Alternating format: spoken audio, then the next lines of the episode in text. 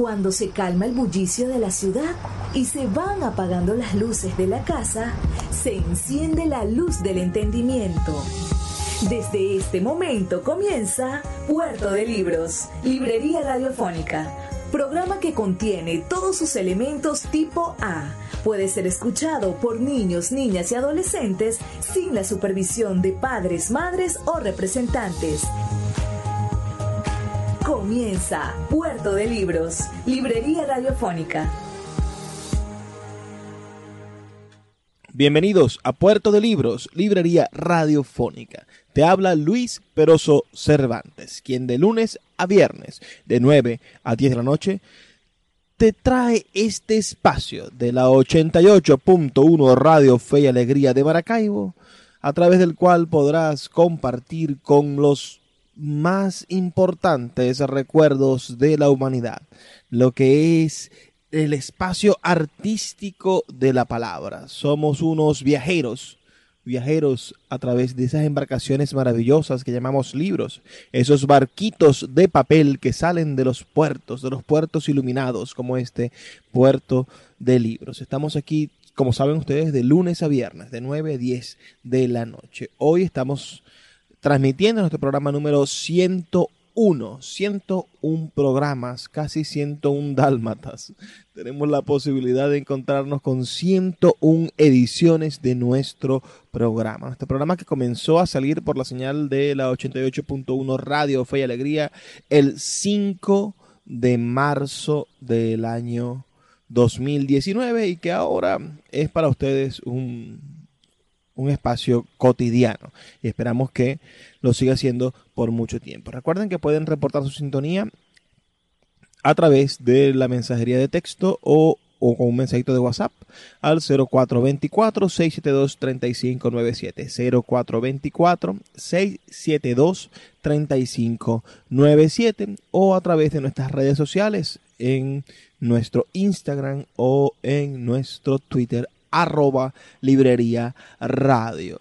Estamos allí para, para servirles, ¿no? Recuerden que, que, ese mensajito de texto, ese tweet o ese mensaje, ese, ese, ese follow en, en Instagram nos sirve de mucho, nos sirve para poder primero medir a cuántas personas estamos llegando.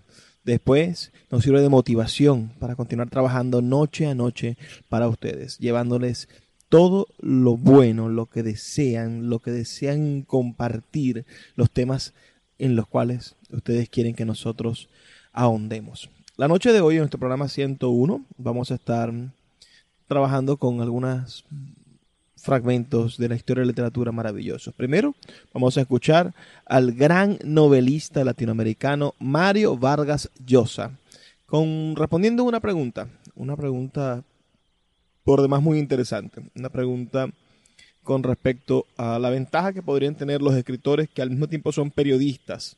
Ese, ese esquema del escritor diarista, del escritor que tiene la posibilidad de, escribir para un periódico frente a los otros escritores. Mario Vargas Llosa, que fue periodista, que estuvo trabajando en, en su país natal, en Perú, con, con los periódicos, bueno, nos da una versión maravillosa de esa respuesta. Después vamos a estar escuchando a las dos chelitas del, del gran narrador venezolano Julio Garmendia. Espero que les guste ese relato. Vamos a estar escuchándolo, lo voy a estar leyendo y, y lo vamos a comentar. Finalmente, en nuestra sección Páginas Zulianas, vamos a escuchar la presentación del libro eh, Ismael Ordaneta, un poeta legionario de la poeta María Cristina Solaeche Galera, nuestra amada María Cristina Solaeche Galera, amada, querida, querida y amada María Cristina Solaeche Galera. Eso se desarrolló durante la cuarta edición del slam poético de Maracaibo como actividad previa al slam. Pero bueno, sin, sin demorarlos más, antes de comenzar nuestro programa, siempre le tenemos estos mensajes importantes, los mensajes de nuestros anunciantes, las personas que hacen posible que Puerto de Libros, Librería Radiofónica, llegue a sus hogares de lunes a viernes de 9 a 10 de la noche por la señal de la 88.1 Radio Fe y Alegría de Maracaibo. Café Peniel es un pequeño lunch ubicado en la vereda del lago, en el tercer estacionamiento de la vía interna del parque, diagonal a las antiguas oficinas de Imparques. Ofrecen todo lo que usted necesita para disfrutar de su permanencia en la vereda del lago.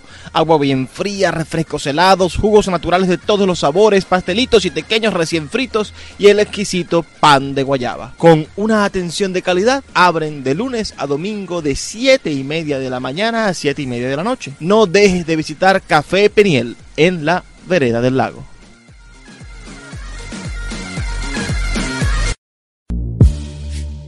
Llegó a Maracaibo una nueva manera de ver todo el contenido de Netflix con la gente de arroba Maracaibo Netflix. Te ofrecemos una pantalla de la plataforma streaming más grande del mundo. Podrás ver en un equipo todo el contenido de Netflix por el equivalente en bolívares a 5 dólares. Ofrecemos cuentas premium con HD y Ultra HD compartidas por 4 personas. Ahorra hasta 3 dólares del precio oficial de Netflix. Escríbenos al 0424-672-3597 o síguenos en Instagram arroba mcbo Netflix para obtener más información.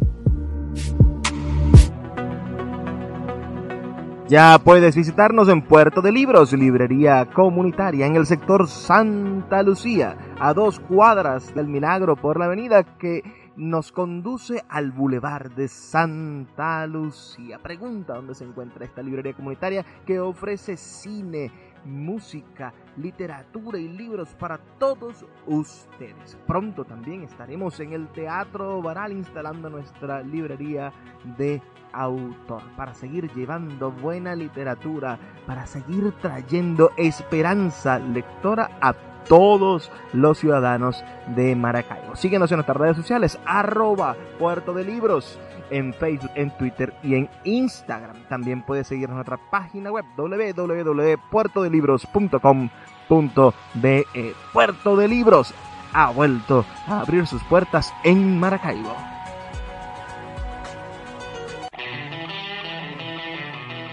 Tienes para este viernes? Yo te tengo una propuesta. Café Mampara, en la calle Carabobo. Un espacio único en el cual podrás disfrutar de teatro, cine, artes plásticas, poesía, libros y todas las expresiones del saber humano con una excelente comida. Todo lo que te hace falta para disfrutar de la noche en la ciudad de Maracaibo. Café Mampara. Síguelos en Instagram como arroba Café Mampara o también puedes acercarte a sus instalaciones en la calle 84, calle Carabobo. Café Mampara, la nueva alternativa cultural de los viernes en la ciudad. La voz del autor en Puerto de Libros por Radio Fe y Alegría con todas las voces. Bueno, déjame recordar, la, la experiencia de la crónica fue muy importante para mí porque como, muchas ciudades latinoamericanas de la época, pues Lima era una ciudad dividida en compartimentos estancos, ¿ah? en función de la clase social, en función de la cultura, eh, en función de la, de la riqueza. Y entonces, quien vivía en una determinada clase social prácticamente no conocía nada de las otras. Una de las pocas, digamos, actividades que te permitía circular por toda la pirámide social era el periodismo. Entonces, para mí fue importantísimo descubrir otra cara de Lima, ¿ah? que la de, mi, barrio, la de mi mundo. ¿ah? Realmente, además, un, buen periodo de esos, de esos meses yo hice periodismo policial y eso te llevaba realmente a las catacumbas, a los bajos fondos de la ciudad, comisarías, barrios marginales, muy marcados por la, por la violencia. Entonces fue realmente para mí fue como vivir una de las grandes aventuras que yo había leído, vivirlas en carne propia, en la, en la propia ciudad donde, donde yo vivía. Y al mismo tiempo, es la única vez en mi vida que yo he hecho bohemia. La única bohemia mía han sido los meses esos que trabajé en la crónica, pasarme las noches en vela, recorriendo barcitos, eh, prostíbulos, que era el mundo de los periodistas, era un mundo que se codeaba con toda esa, esa noche así un poco eh, cercana a lo delictuoso, ¿no? a la catacumba. Trataste maleantes y policías, ¿no? Bueno, mucho, porque claro, la, la, la, página policial se alimentaba de eso. Eh, y entonces yo no hubiera podido escribir, por ejemplo, una de mis novelas, Conversación en la Catedral, sin esa experiencia de, periodista. Y además, yo conocí allí en la, en la crónica un periodista que todavía existe, que se llama Carlos Ney Barrio Nuevo, que había leído mucha literatura moderna que yo desconocía. Él había leído a Sartre, por ejemplo, a Camus, y entonces él me hizo leer por primera vez, yo recuerdo, él me dio un libro de cuentos de Sartre. Eh, la infancia de un jefe que a mí me impresionó muchísimo, eh, un autor que tendría mucha influencia sobre mí en esos, a partir de esa, de esa época, gracias a él. Y él me hizo leer, por ejemplo, poesía moderna peruana que yo desconocía, me hizo leer a Martín Adán, eh, me hizo leer a Vallejo, al que yo conocía muy mal, bueno, todavía estaba en el, en el colegio. O sea, fue para mí una, una, persona que me abrió mucho las puertas de la, de la literatura más, uh, más moderna, ¿no? ¿Cuántas horas tenían tus días? Porque si bueno, yo comenzaba, el mira, el periódico, el periódico, no, eh, fueron las vacaciones, fue entre diciembre y fines de marzo de 1952. Y entonces esos cuatro meses los viví con una intensidad. Yo recuerdo, entrábamos a las cinco de la tarde a la redacción y salíamos a las tres o cuatro de la mañana, pero algunas veces teníamos comisiones durante el día. Y fueron unos meses realmente muy, muy importantes. Y además, bueno, escribía, escribía todo el tiempo. Yo creo que el periodismo te da una facilidad. Y eso puede ser una ventaja o puede ser un peligro para un escritor, porque la facilidad a veces se convierte en facilismo y los escritores que escriben con demasiada facilidad a veces escriben demasiado rápido y de una manera demasiado superficial. El tipo de lenguaje que uno utiliza para el periodismo es un lenguaje funcional, es un lenguaje que debe llegar, que debe llevar su materia, los hechos, las informaciones o las opiniones directamente al lector sin muchos, digamos, sin muchas interferencias de tipo retórico. Eh, todo lo contrario de lo que es el, lenguaje para un escritor. Para un escritor el lenguaje no es un medio, bueno, es un medio también, pero al mismo tiempo es un fin en sí mismo, es algo que de por sí debe realizar, eh, materializar un espíritu, una manera de ser, una manera de creer, una manera de ver las cosas. Entonces, eh, yo creo que por una parte sí esa facilidad es importante, pero al mismo tiempo también es un peligro, es un riesgo. ¿ah? Eh, el escritor que escribe con demasiada facilidad tiende mucho a caer en los lugares comunes, en los estereotipos que son inseparables del, del lenguaje periodístico. Para mí el periodismo siempre ha sido muy importante como fuente de experiencias. Muchas de las cosas que he escrito yo no las hubiera escrito si no hubiera tenido determinadas experiencias, conocido determinadas personas, conocido determinados problemas, conocido determinados lugares, que luego se han convertido en una materia literaria. El poeta Luis Peroso Cervantes le acompaña en Puerto de Libros, Librería Radiofónica, por Radio Fe y Alegría, con todas las voces.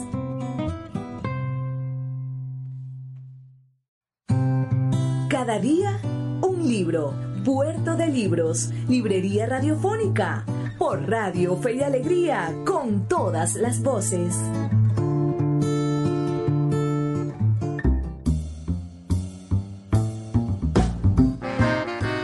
Hoy en nuestra sección Cada día un libro estaremos leyendo el cuento Las dos chelitas del gran narrador venezolano Julio Garmendia. Este es un cuento primoroso, ¿no? Yo lo comparo con, grandes cuentos de la literatura universal. Vamos primero a escuchar el cuento, a, a compartir su lectura, a prestarle un poquito de atención y después lo comentamos a nuestras anchas.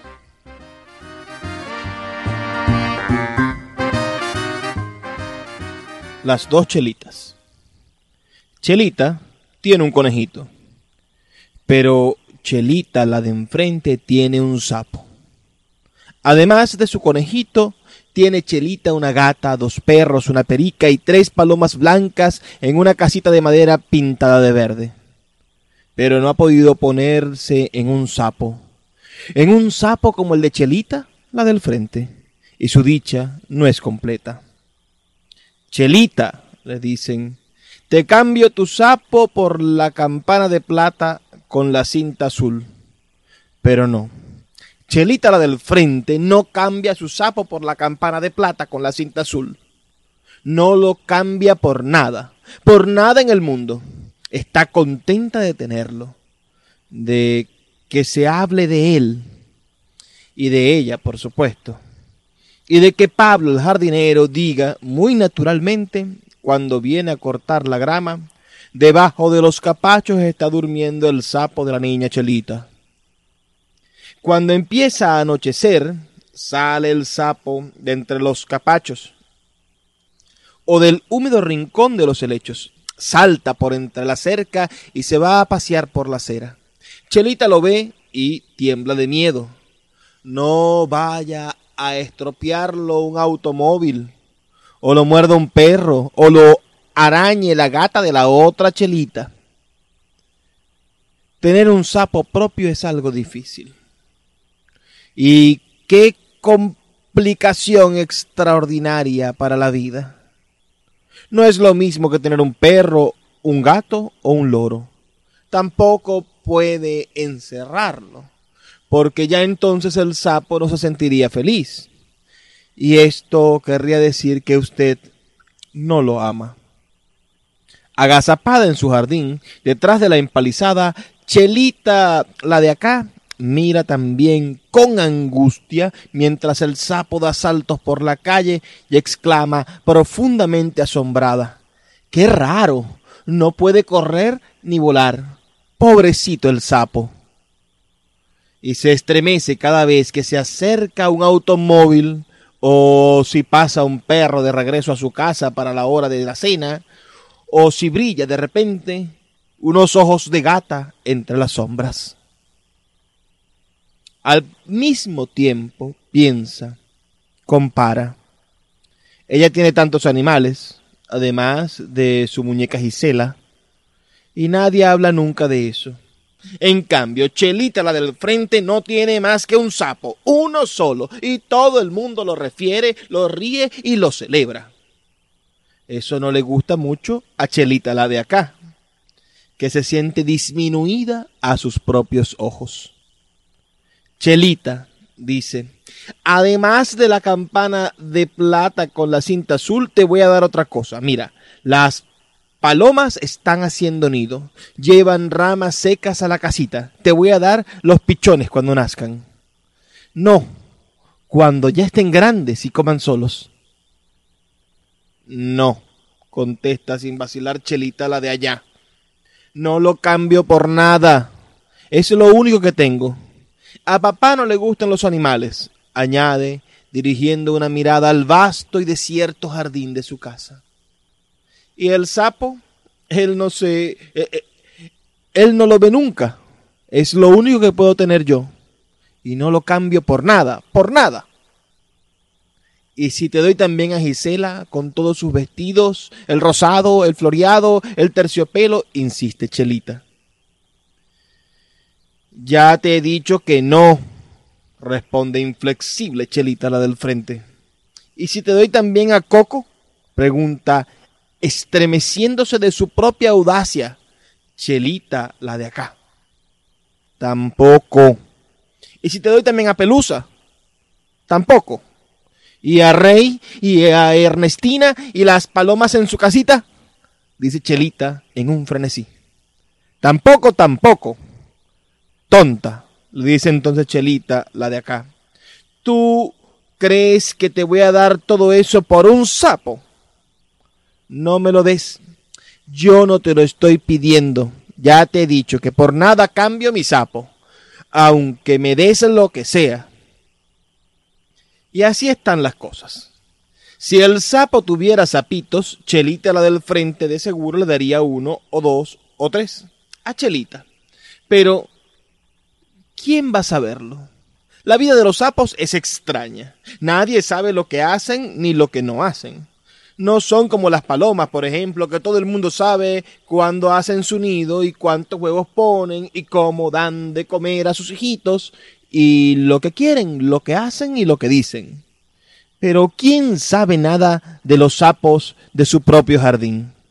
Apenas si alguna vez de noche, después que ha llovido mucho o han regado copiosamente las matas, se oye clat, clat, clat. Es el sapo. Es el sapo que anda por allí y es todo. A comienzos de la estación lluviosa, el mismo día en que el cielo se nubló y cayeron gruesas gotas una tarde gris, Chelita se nos fue. Chelita la de acá. Era una niña débil. La rodeábamos de tantos animales porque le atraían profundamente. Quizá también por eso mismo, sin darnos cuentas apenas, por ver si lograba ellos retenerla, hacernos el milagro de atarla a las criaturas, a los juegos, a la luz, al aire y a las nubes, a la hierba y su verdor, a la vida. Hoy fuimos nuevamente a visitarla en el pequeño jardín cuadrado en donde duerme oculto entre el helecho y los capachos, entre las coquetas, las cayenas y las begonias, que ya forman todos juntos un húmedo bosquecito enmarañado. Oculto allí, en la sombra y la humedad, vimos un sapo. Era Chelita, dice Chelita la del frente, que se lo había llevado a Chelita y se lo había puesto allí. Y Chelita, la del frente, tiene ahora en su casa un conejito, una gata, dos perros, una perica y cinco o seis palomas blancas en una casita de madera pintada de verde. Y Chelita, la de acá, pero que digo, la de mucho, mucho más allá, tiene ahora un misterioso amigo entre el lecho y los capachos, en el húmedo bosquecito enmarañado en donde duerme un misterioso amigo que sale a andar y a croar cerca de ella a la hora en que comienzan a oscurecer. Un misterioso y raro amigo.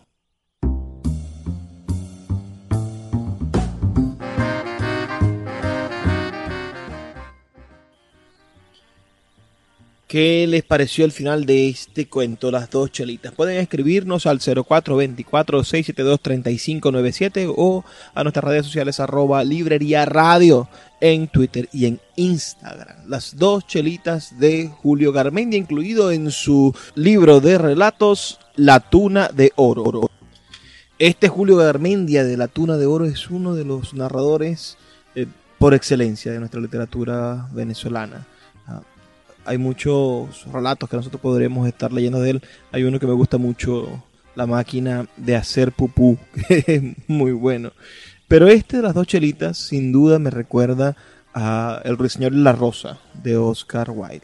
Ese, ese Ruiseñor y la Rosa, donde hay una historia tierna, ¿no? Enternecedor, una historia sumamente ligera en el sentido más, más categórico de esa palabra, o, digamos una historia suave, que, que, se desliza por nosotros y después nos deja el mal sabor de la realidad, de la cruda y dura realidad.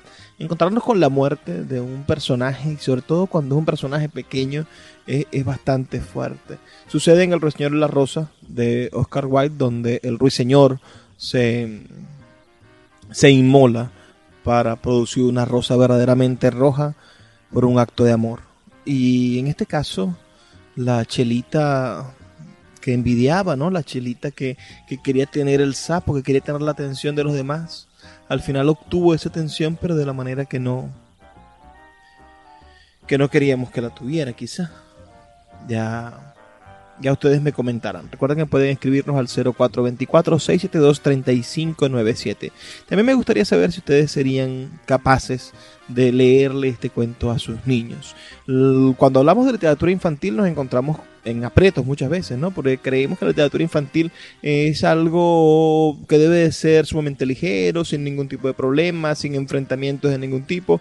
Y los grandes autores de la literatura infanto-juvenil, de la literatura para niños y jóvenes, eh, están los que, los que los niños aman y los que nuestros niños inteligentes procuran leer y se convierten en sus lectores eh, para toda la vida, son personas que tocan estos temas interesantísimos, estos temas fuertes, que no se dejan llevar por el paradigma educativo soso, donde el niño debe de ser tratado como si fuese un ser no pensante o por lo menos un ser incapaz de afrontar los problemas del día a día, cuando, como todos, como usted, como yo, como lo hizo su mamá hace tiempo o sus tatarabuelas, todos los niños enfrentan día a día estos graves problemas. Y si nosotros no somos capaces de proponerles ah, temas interesantes, fuertes, lúdicos, divertidos, sanos y, y, un encuentro natural y sensible con estos temas,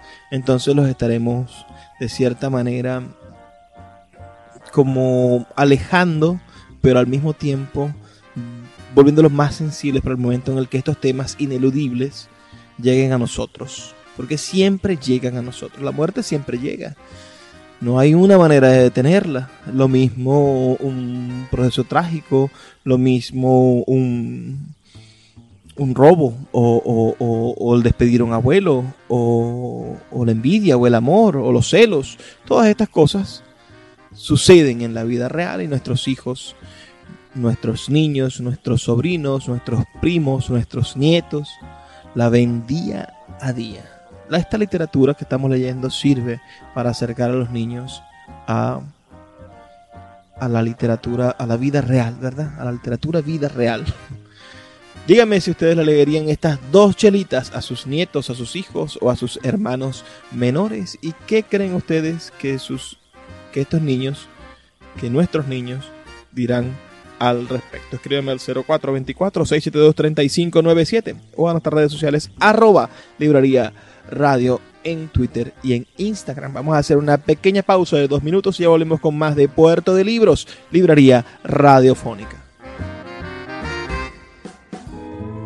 El poeta Luis Peroso Cervantes le acompaña en Puerto de Libros, Librería Radiofónica, por Radio Fe y Alegría, con todas las voces.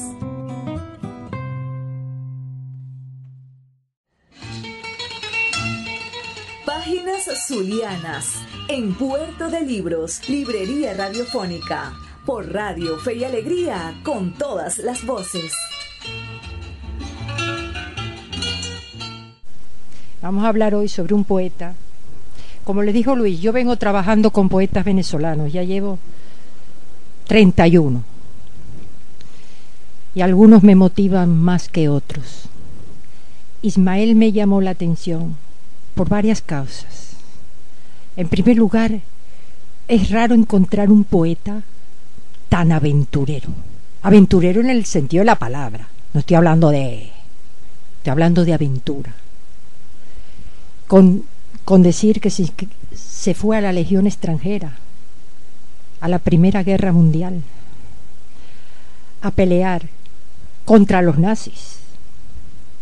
Eso les da una idea, ¿no? Pues Ismael Urdaneta nace en Moporo, Estado Trujillo. Pero recién nacido, a los 19 días, a los 19 días lo llevan a los puertos de Altagracia, de donde era su mamá. Entonces, eh, para él, y de ahí, pequeñito, apenas en primaria, lo traen para acá. Entonces, para él es Maracaibo. Y sus poemas son para Maracaibo. En sus memorias no pronuncia otra ciudad que no sea Maracaibo. Nada más. Él nace el 4 de marzo de 1887, finales del siglo XIX. Tiene muchos hermanos, muchos, una familia muy numerosa. Y después de cursar primaria, secundaria, él, la desazón que tenía, la desazón, él no podía estar en un lugar quieto. no podía. Era un alma muy inquieta y se anota junto con otros siete venezolanos para ir a pelear en la Primera Guerra Mundial. Y vaya, en las famosas, él, él, estuvo en dos de las más sangrientas batallas de la Primera Guerra Mundial, la de Verdún y la de Dardanelos. Estamos hablando de Argelia, de la costa de África, de esas zonas. Él pelea a favor de los franceses y los ingleses, en contra de los nazis. Obtiene tres medallas. Si ustedes van a Google, se dan cuenta que en Google hay errores garrafales. Cuidado con consultar Google sin investigar. Google, por ejemplo, admite en todas, en todas las páginas de Ismael Urdaneta que lo condecoraron con cuatro medallas. A mí me llamaba la atención que todas las fotografías donde sale él con el uniforme le, le, llegó a capitán. Fíjense el uniforme y mírenlo a él. Es un hombre guapo, bajo, moreno claro, de ojos aguarapados. Muy, un hombre muy bonito muy bonito. Y fíjense que todo el tiempo lo que se ven son tres medallas. A mí me intrigaba esa cuarta, de dónde salen, y autores notables como Arraiz Luca, que dice cuatro medallas y todo. Hasta que un día me pongo a averiguar, y de esa cuarta medalla, que tiene un nombre para estos autores, resultaba que era nada menos que la medalla que los nazis condecoraban al mejor soldado nazi de ellos. Y se la estaban adjudicando a Rafael Urdaneta, que había peleado al contrario. Contrario. Así que cuidado con Google. Vamos a, vamos a leer algunos poemas de Rafael Urdaneta. Rafael Urdaneta lo hieren, lo hieren mortalmente, no. Lo hieren, primero lo hieren en una batalla en el oído derecho, después lo hieren en, un pie, Acuérdense que le tiene que está en trincheras a 6 y 10 y 12 grados bajo cero, las trincheras donde él pelea, bajo cero. Se le empieza a gangrenar el pie, le cortan hasta la rodilla, se le sigue gangrenando, le llegan a cortar la pierna. Antes de que le corten la pierna, cuando va por el tobillo, lo está hospitalizado en un hospital de la Cruz Roja me voy a saltar los detalles porque si no... Hay una monja, enfermera, se enamora perdidamente de él, Teresa Pascot. Y claro, como debe ser, deja los hábitos, como debe ser, ¿no? Y se va con él. Y se casan y tienen dos hijos, una hija y un hijo. Y se radican en Argelia. Así que ahí vamos a dejarlos a ellos allá, que por algo vamos a dejarlos. Él, después de todas esas batallas, acuérdense que la Primera Guerra Mundial va de 1914 a 1918, cuatro años, regresa aquí, a Maracaibo. Es recibido con honores en el Teatro Baral. Elías Sánchez Rubio, no lo que dicen muchos en Google, Udón Pérez. Udón Pérez no lo recibió. Elías Sánchez Rubio. Y ahí es donde el mismo poeta Elías Sánchez Rubio le da el epíteto de el poeta legionario. A Elías Sánchez Rubio se le debe ese epíteto, el poeta legionario. Cuando llega, es admirado como, como legionario, como soldado, pero él escribe, acuérdense que él nace en una, se desarrolla en una etapa entre el modernismo venezolano y la vanguardia que no había llegado al estado Zulia. No había llegado. Él está acá. Entonces, los primeros, el primer poemario, Corazón Romántico, eh, de un enamoramiento joven, lo escribe dentro del modernismo, pero sin mucha repercusión. Pero después, con las vivencias de la guerra y con ese modo de pensar que le ha cambiado a él tanto, empieza a escribir de otra manera de una manera que aquí en el Zulia no se admitía. Y se murió él sin que se llegara a admitir. Es el estilo que lo habrán oído, la vanguardia literaria. Es el, el estilo. Empieza a escribir en ese estilo. Aquí en Maracaibo lo que dominaba cuando él regresa es el grupo Seremos. Y quien dominaba la escena literaria era nada menos que Udón Pérez. Y Udón Pérez era palabras mayores en literatura entonces Los del grupo Seremos lo admiten muy bien, lo admiten como legionario, como soldado, como aventurero, como bohemio, pero no lo admiten su estilo literario, no lo admiten, lo relegan. Como él ya regresa a Maracaibo, sin una pierna, sin el oído derecho, muerto de hambre, no tenía nada, nada. Los grandes amigos que había conocido en Europa, amigos que coloqué los nombres ahí, amigos venezolanos. Acuérdense que está gobernando Gómez cuando él vive. Y él muere con Gómez todavía en el poder. Y amigos gomecistas que tenían altos cargos en Europa, en Italia, en el Vaticano, en París. Cuando llega a Maracaibo lo abandonan, no lo auxilian para nada personas de poder económico, político, no lo auxilian para nada. Entonces él, abrumado por la miseria y todo, decide ir a Europa, Argelia, a buscar a su mujer y a sus dos hijos. ¿Cuál será la desilusión que ellos no quieren regresar a, a No quieren regresar, no, nunca vinieron. Nunca vinieron se quedaron allá, jamás conocieron Venezuela. Después ya grandes viene Alexis, el hijo, y la hija, pero ellos nunca, Teresa nunca llegó a venir acá. Entonces, regresa otra vez, recorre las calles de París que las había recorrido antes de que lo hirieran, antes. Un hombre guapo, bohemio, simpático. Esas francesas estarían.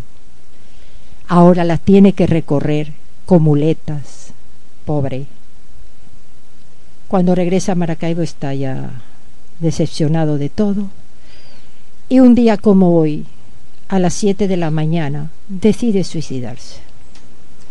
Y se dispara en la sien derecha, un tiro. Ahora voy a leer, así es la vida de él. Hoy se cumplen 90 años que él se suicidó. El valor de él, literariamente, es haber inaugurado, por utilizar esa palabra que no me agrada mucho, la vanguardia literaria en el Zulia. Estoy diciendo en el Zulia. No he dicho en Venezuela, en el Zulia. A él se la debemos. Entonces vamos a leer algo de, de Ismael.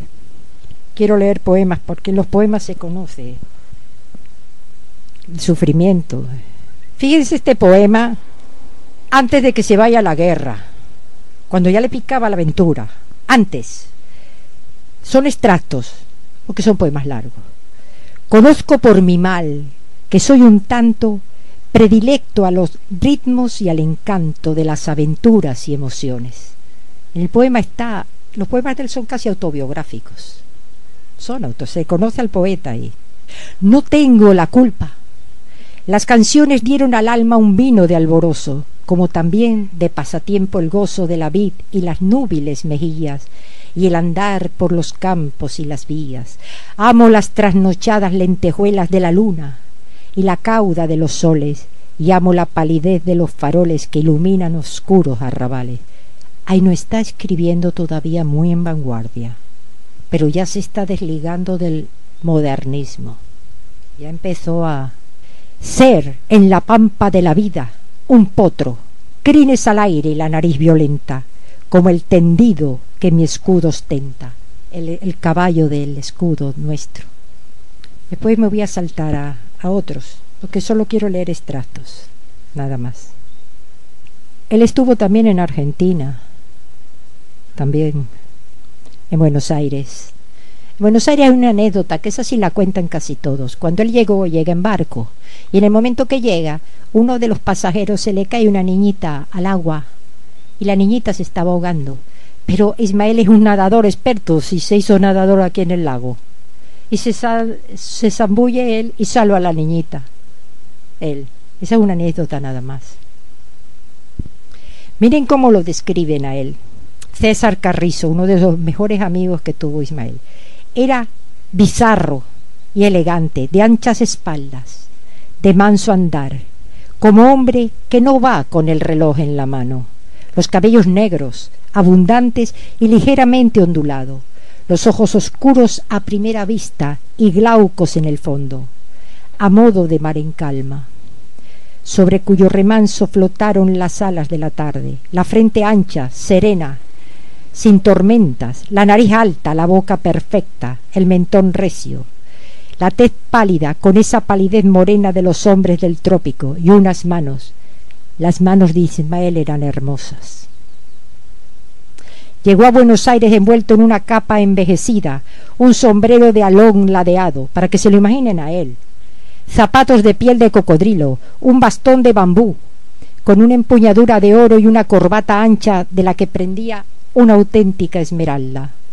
Eh, la imagen de él, ¿no? Cuando llega. Este me gusta porque se llama El viajero. Él está imaginando que regresa a casa de, de esas guerras y dice, si repentinamente entrara en casa, qué adorable impresión recibiría Hacia la puerta mi familia. Satélite al ladrar me anunciaría. Ahí está enseñándonos que tenía un perro que se llamaba Satélite. Y en la voz grave y conmovida, pase hijo, a mi madre reconocería. Y afortunado con la alforja escasa, diéralo siempre un rato de alegría. Pero, pero mi trashumancia empedernida en éxodo de pájaros transforma mi paso por las selvas de la vida, o sea, no, no, no quería, en el fondo no. Adiós, me dice el perro, y el encanto de los cielos es una despedida, como diciendo adiós a mi partida. Este poema es muy importante. Este poema, él, entró una obsesión muy, muy justa de no haber muerto como tantos compañeros vio morir. Vio tantos y de formas tan crueles. Y él escribe esto y es mi solo y viril remordimiento en la gran epopeya, la Primera Guerra Mundial. Triunfos y llanto, el no haber caído como tantos por la victoria al último momento. Él se reclama no haber muerto como sus compañeros. He sido uno de tantos. Grano de polvo en la trinchera estoica, eco perdido en medio del tumulto. He sido uno de tantos los que vivieron. Después escribe un poema que para mí es un poco, no premonitorio, no creo en eso, ¿eh? sino que ya él ya traía su... Dice, no moriré de tarde, y murió a las siete de la mañana. Socorrido por la cristiana unción de un viejo cura. Él no tenía religión, por supuesto. Ni moriré tampoco en el olvido. Y no ha sido olvidado. Bueno, eso quiero creer de un suelo extraño a toda desventura. Aquí está diciendo, fíjense que no va a morir en tierra extraña. Ese es del poema Surtidor Confidencial. Quiero leerles un poema que le escribió extractos al lago. Él se dedicó al lago. Y él hizo el segundo poema que se considera hecho el tema del petróleo. El primero lo hace Udón Pérez, Oro Rojo. Y él hace el segundo. En aquella época, acuérdense el convenio que hubo con los las compañías petroleras. Nos sacaban el petróleo y se lo llevaban. Y él dice esto. Casco negro. Describe al monitor petrolero. Casco negro, puente blanco, veloz, bufando carbón, sudando aceite. Pasa el monitor petrolero. Nada en el monitor petrolero tiene algo de común con nuestra raza. Navío, tripulantes, cargamento, son ingleses o norteamericanos. Solo leo extractos, ¿eh? Aquí habla sobre el alcatraz, el buchón, como lo quieran llamar. Cómo morían cuando los pozos petroleros. El alcatraz vivía feliz en nuestras ribas. Era un buzo con dos alas que retosaba entre dos turquesas, el lago y el cielo. Pero el alcatraz no contaba con el petrolero la capa de aceite flotante en el lago. No se contentaron con embetunarle el plumaje gris, también le han improvisado un canto de cisne en su garganta fónica. Porque el mísero pelícano, cuando ahora se lanza de cabeza a través de las vetas en pluma, es víctima del espejismo pérfido de aquel iris oleaginoso. A Maracaibo. Palmera señoril, antes dabas al cuadro del paisaje lacustre la pincelada esbelta de tu airón tropical. ahora te suplanta la torre del taladro, menos poética, menos ilustre, pero de más efecto comercial, la palmera y la torre de acero. Hoy, fíjense cuando está hablando, está hablando en 1926, y, y ahora nos quejamos de la cuestión ecológica, ¿verdad? Y en 26, miren lo que va a decir. Hoy ya no hay árboles. Pobre calle afligida, buhoneros, hoteles, planola, ahora diría bechaquero. Has naufragado, Maracaibo, en arena, cemento y petróleo. Ya no te asomarás más nunca a la ventana azul del lago. Ya no te cantarán como antes las olas, los árboles y los poetas. Entonces, como voy a terminar, quiero leerles el poema con el que se despide de la vida él. Su mamá lo encuentra, le pide un café a su madre, su madre va por el café y cuando regresa ya se había disparado. Pero fíjense el poema que él deja escrito. Extractos. Mejor es irse temprano, cuando aún haya sol y nos quede el ansia de un paisaje nuevo, la ilusión de una ciudad lejana, el deseo de un albergue distinto. Mejor es ponerse en marcha joven, voluntariamente, con todo listo. Mejor es emprender el viaje definitivo llenos de savia, compañeros, las marchas en la noche sin luna y sin estrellas amedrentan el ánimo. Luego hay algo peor que la juventud cegada con el desplante de los dioses. Y con ese poema se llama Au revoir. Él dominaba el francés. Claro, vivió allá mucho tiempo. Bueno, no les puedo hablar más de esto.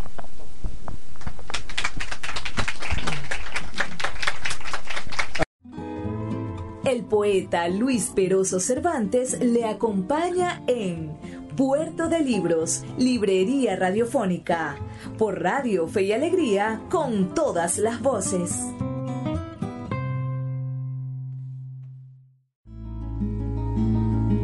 Escuchas Puerto de Libros, Librería Radiofónica, por Radio Fe y Alegría, con todas las voces.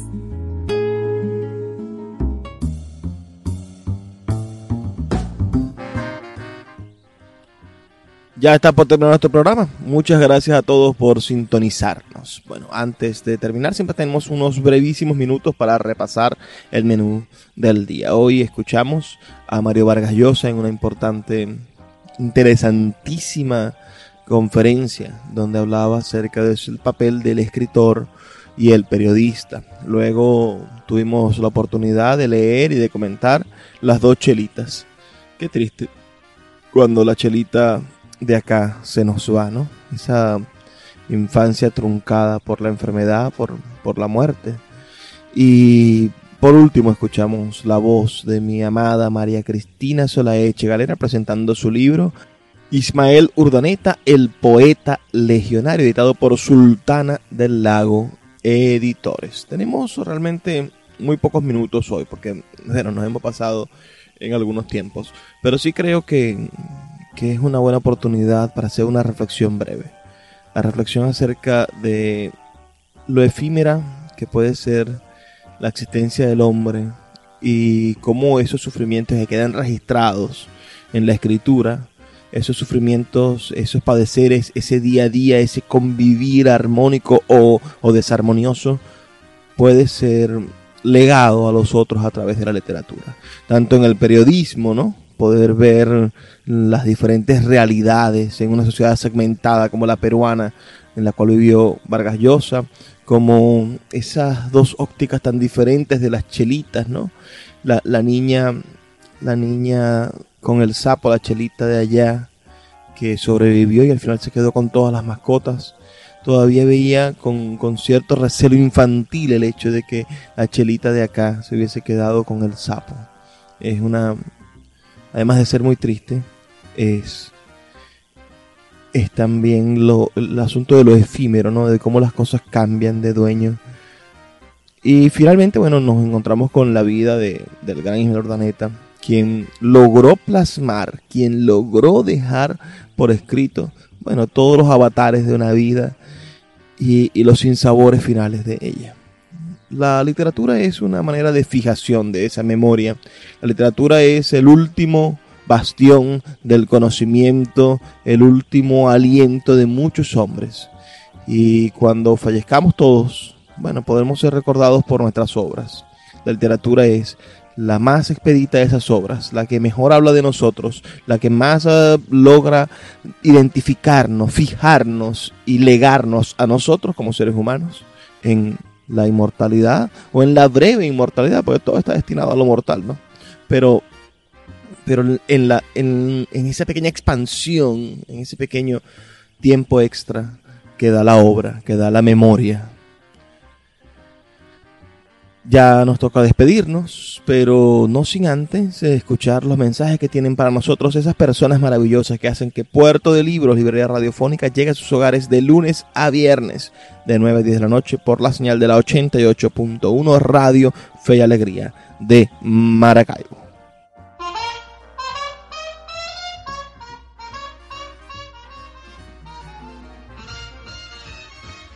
Sultana del Lago Editores es una empresa de servicios editoriales radicada en Maracaibo, la única que presta servicios de impresión bajo demanda en nuestra ciudad. Gana dinero vendiendo tu libro en su plataforma virtual. No necesitas invertir en grandes tirajes. Tus lectores podrán leerte a la vuelta de un clic y obtendrás regalías. Por ello, su eslogan dice, escribimos, corregimos, diseñamos, editamos, difundimos, vendemos y hasta cobramos por ti. Conoce más en su página web www.sultana.com.be o siguiéndoles en Instagram como arroba sultana del lago. Llegó a Maracaibo una nueva manera de ver todo el contenido de Netflix con la gente de arroba Maracaibo Netflix. Te ofrecemos una pantalla de la plataforma streaming más grande del mundo. Podrás ver en un equipo todo el contenido de Netflix por el equivalente en bolívares a 5 dólares. Ofrecemos cuentas premium con HD y Ultra HD compartidas por 4 personas. Ahorra hasta 3 dólares del precio oficial de Netflix. Escríbenos al 0424-672-3597 o síguenos en Instagram arroba mcbo Netflix para obtener más información. Café Peniel es un pequeño lunch ubicado en la vereda del lago, en el tercer estacionamiento de la vía interna del parque, diagonal a las antiguas oficinas de Imparques. Ofrecen todo lo que usted necesita para disfrutar de su permanencia en la vereda del lago. Agua bien fría, refrescos helados, jugos naturales de todos los sabores, pastelitos y pequeños recién fritos y el exquisito pan de guayaba. Con una atención de calidad, abren de lunes a domingo de 7 y media de la mañana a 7 y media de la noche. No de visitar Café Peniel en la vereda del lago.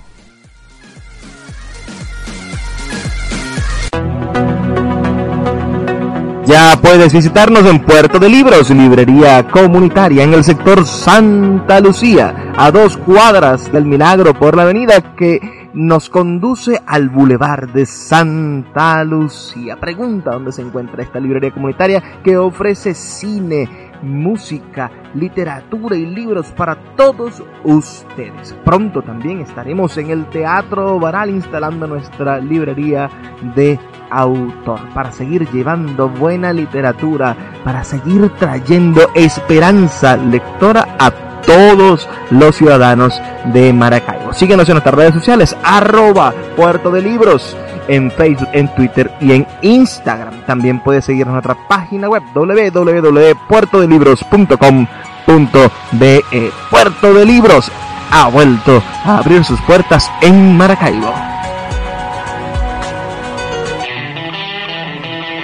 ¿Qué plan tienes para este viernes? yo te tengo una propuesta. Café Mampara, en la calle Carabobo. Un espacio único en el cual podrás disfrutar de teatro, cine, artes plásticas, poesía, libros y todas las expresiones del saber humano con una excelente comida. Todo lo que te hace falta para disfrutar de la noche en la ciudad de Maracaibo. Café Mampara. Síguelos en Instagram como arroba Café Mampara o también puedes acercarte a sus instalaciones en la calle 84, calle Carabobo. Café Mampara, la nueva alternativa cultural de los viernes en la ciudad.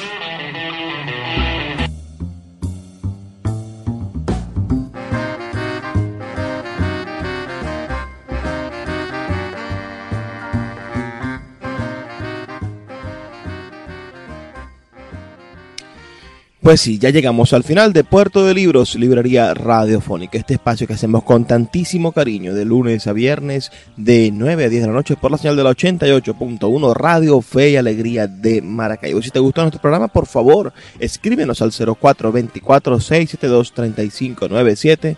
0424-672-3597 y déjanos saber tus impresiones. También haznos saber qué tema te gustaría que tratáramos en las próximas ediciones de Puerto de Libros, Librería Radiofónica. Hoy estuvimos transmitiendo nuestro programa número 101. 101 programas llevando a ustedes literatura y una forma diferente de pensar. También puedes seguirnos a través de nuestras redes sociales, arroba Librería Radio en Twitter y en Instagram. Y puedes buscar Librería Radiofónica en YouTube y conseguir nuestros programas anteriores. Más de 100 programas que hemos grabado hemos eh, dejado registrados en la internet. Agradezco mucho su audiencia, su constante compañía todos los días. Les habló Luis Peroso Cervantes, quien les deja siempre esta petición. Por favor, sean felices, lean poesía.